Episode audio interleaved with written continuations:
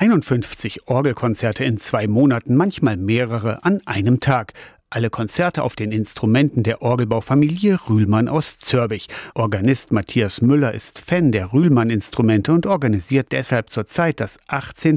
Rühlmann-Orgelfestival. Die Kirchengemeinden lieben dieses Festival, weil es einfach nicht so eine steifen Orgelkonzerte sind wie sonst. Und die Musiker, die wir holen, sind wirklich auch weltberühmte Sänger, wie hier auch Pedro. Pedro Cuadrado ist spanischer Tenor und begleitet Matthias Müller zurzeit bis nächste Woche.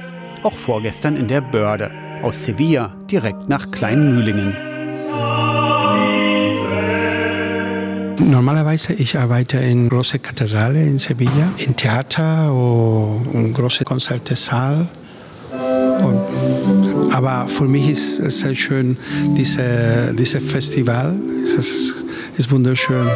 Gute Idee. Ist Urlaub auch für mich. Viele der Rühlmann-Orgeln stehen in Sachsen-Anhaltskirchen. Über 450 Instrumente haben vier Generationen der Zörbiger Orgelbauer in 100 Jahren seit 1840 gebaut. Matthias Müller liebt die weichen Klänge dieser Epoche.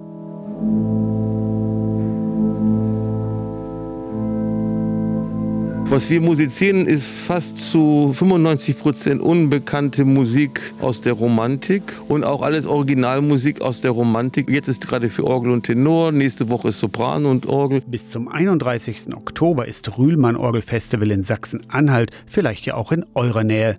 Heute Abend in Kütten, morgen in Besenlaubingen, übermorgen in Elsdorf und am Freitag in Atzendorf. Beginn immer um 19 Uhr. Aus der Kirchenredaktion Torsten Kessler, Radio SAW.